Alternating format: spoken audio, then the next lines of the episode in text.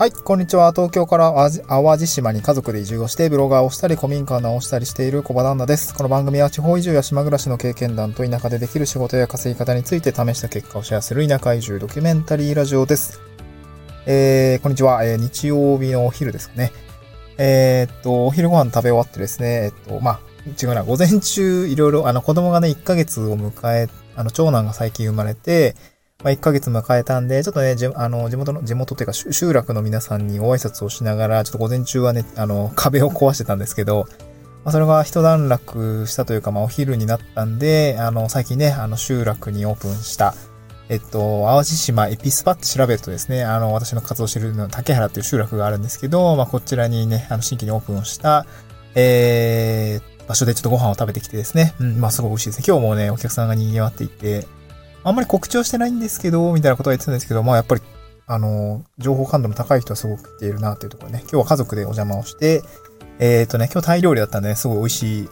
えっ、と、カレーと、あと、カオマンガですかね。こちらもなんかスイートチリソースがすごい美味しく、美味しくて、なんていうんですかね。まあまた来たいなっていう感じで、えっ、ー、とね、今お昼ご飯を食べ終わって、ちょっと収録をさせていただいてるっていう感じですね。うん。で、ちょっとこの後ね、えっ、ー、と、今週かけてね、あの、古民家の壁をちょっと壊さないといけないっていうところで結構大変なんですけど、まあ、また頑張っていきたいなと思ってます。今日は移住の話ですね。移住相談の話をしたいなと思ってます。えっと、これだけで、えー、これだけ準備、これだけで準備 OK。移住相談で聞かれること参戦というような内容で、まあ、あの、まあ、つ、つぶやきですね。ツイッターの方のつぶやきでも、まあ、書いたんですけど、まあ、これから移住を検討される方については、まず最初は移住相談に行くのが、まあ一番良いというような形ですかね。まあまずはそこからやりましょうっていう話をしていました。うん。で、これは、私もそうでしたし、多分今後もそうなんだろうなっていう感じですかね。うん。まあ、まずは移住相談をしましょうっていうところですね。これは自治体の移住相談もあれば、NPO 法人とかいろいろや、あの、ありますので、移住相談窓口に行っ行くな、行くのもいいし、あとオンラインでね、移住相談ってもう今できる時代ですね。まあ、えー、いい悪いは置いといて、そのコロナで、まあたくさん、なんかこう状況が変わりましたよね、世界ってなんかこう、リアルな世界からネットを通じた世界の方に大きくこう、まあ転換期になったかなと思います。で、まあ私としてはね、えー、当時1年半前ぐらいですかね、子供が生まれて、なかなかこう、子連れで 電車乗ってわざわざ窓口行ってて、すごい大変だったんで、僕としてはすごくちょうど良かったんですよね。うん、まあ、仕事も在宅が増えて、えー、なんて言うんだろう。仕事の仕方があれですかね、あの、オンライン寄りになって、あの、なんて言うんですかね、あの、なんだっけな、その仕事の仕方と家のなんだろう、在宅勤務であるんで、家族との時間っていうのもなんとなくこう、まあ一緒になりつつあって、まあそういうところもあって、まあそういうのが長く続くと、なんかこうね、住環境とか暮らしのお話をね、どんどん家族とするようになって移住したいっていうような形になって、移住相談に今出向いたっていう形があります。うん。なので私もね、移住をしたいと思ってから何か、何やったかっていうと、やっぱり移住相談でした。うん。で、移住相談で聞かれることをですね、今日3つ、まあ、代表的なものを持ってきて、と、とりあえずこれだけ準備しておけば、まあまあ、あの、困らないというか、まあ、そんなね、移住相談は大げさなものはね、ざっくり、振られると行くぐらいでも私はいいと思うんですけど、とりあえず3つ、あの、対策というか、聞かれること必ず3つありますので、えー、それについて、あの、少しね、考えを巡らせておくと、あの、まあ、より話がね、進みやすいかなというところで今日ご紹介したいなと思います。うん、でですね、まあ、聞かれること3選ということで、え、3つ。1つ目がなぜ移住するのか、理由ですね。なぜ移住するのかの理由ですね。2つ目が、えー、どのエリアに移住希望か。まあ、ざっくりで結構だと思います。ざっくりで結構なんですけど、どのエリアに移住希望かっていうその場所の話を、えー、まあなんか準備しておくといいかなっていう感じですね。で、最後3つ目がいつ移住希望か。これは時期ですね。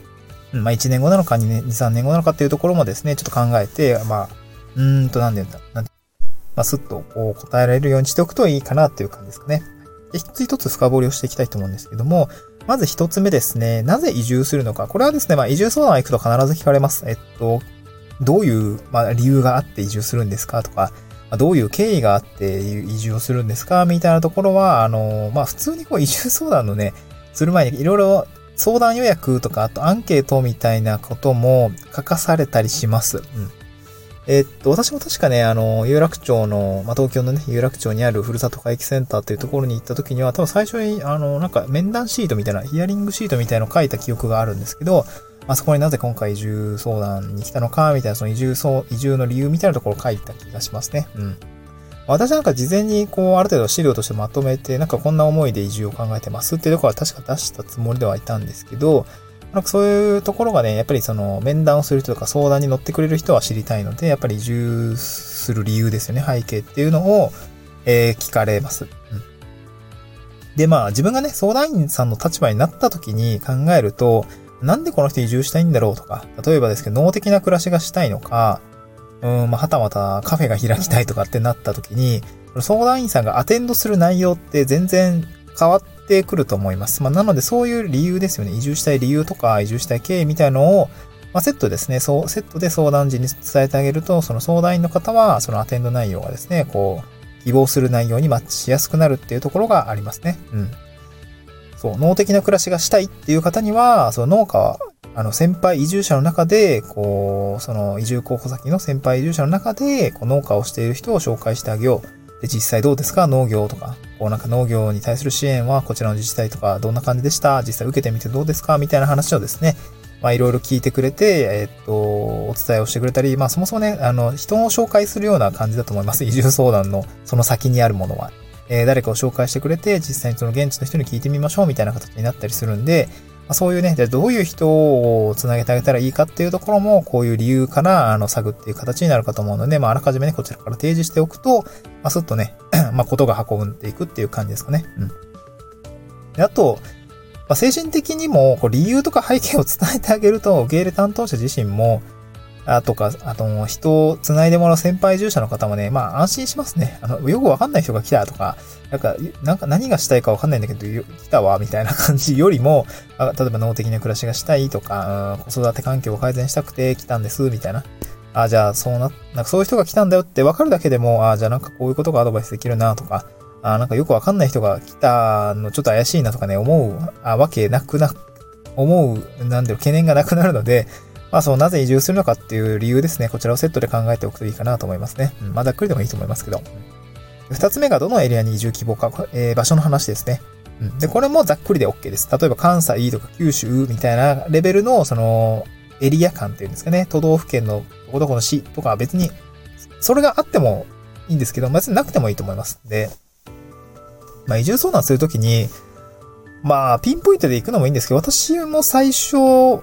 ざっくりその、まあ、妻の実家が関あの関西の兵庫県にあったっていうところもあるんで、なんとなくこの関西周り、ないしこの兵庫県のどっかしらがいいんじゃないかな、みたいな話で行きました。でも、とはいえ、軸的には、なんかその、どっか、どっちかの実家に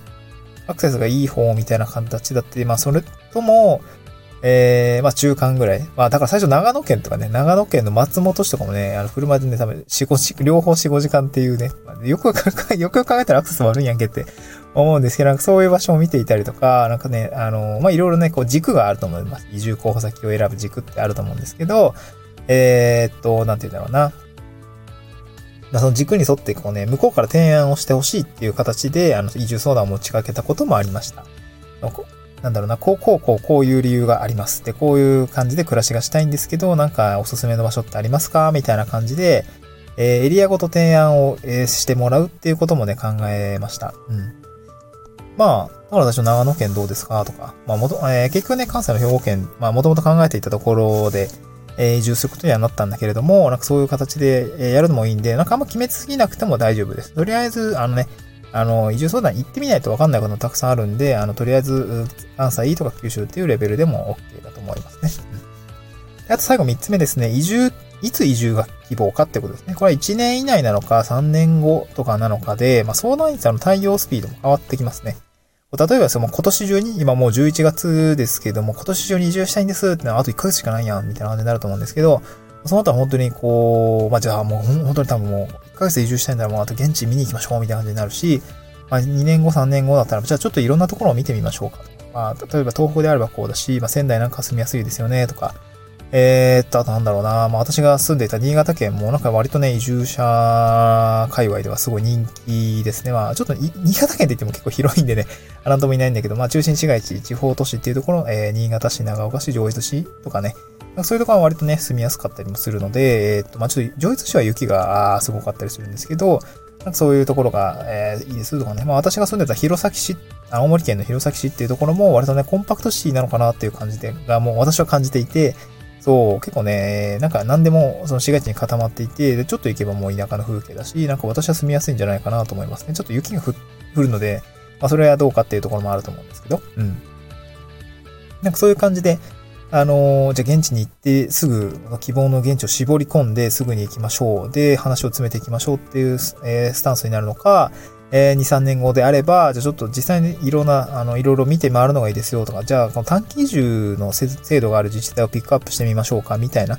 そういうこう段取りみたいになっていくので、こう移住相談員さんの対応スピードとか内容っていうのも変わってきますね。うん。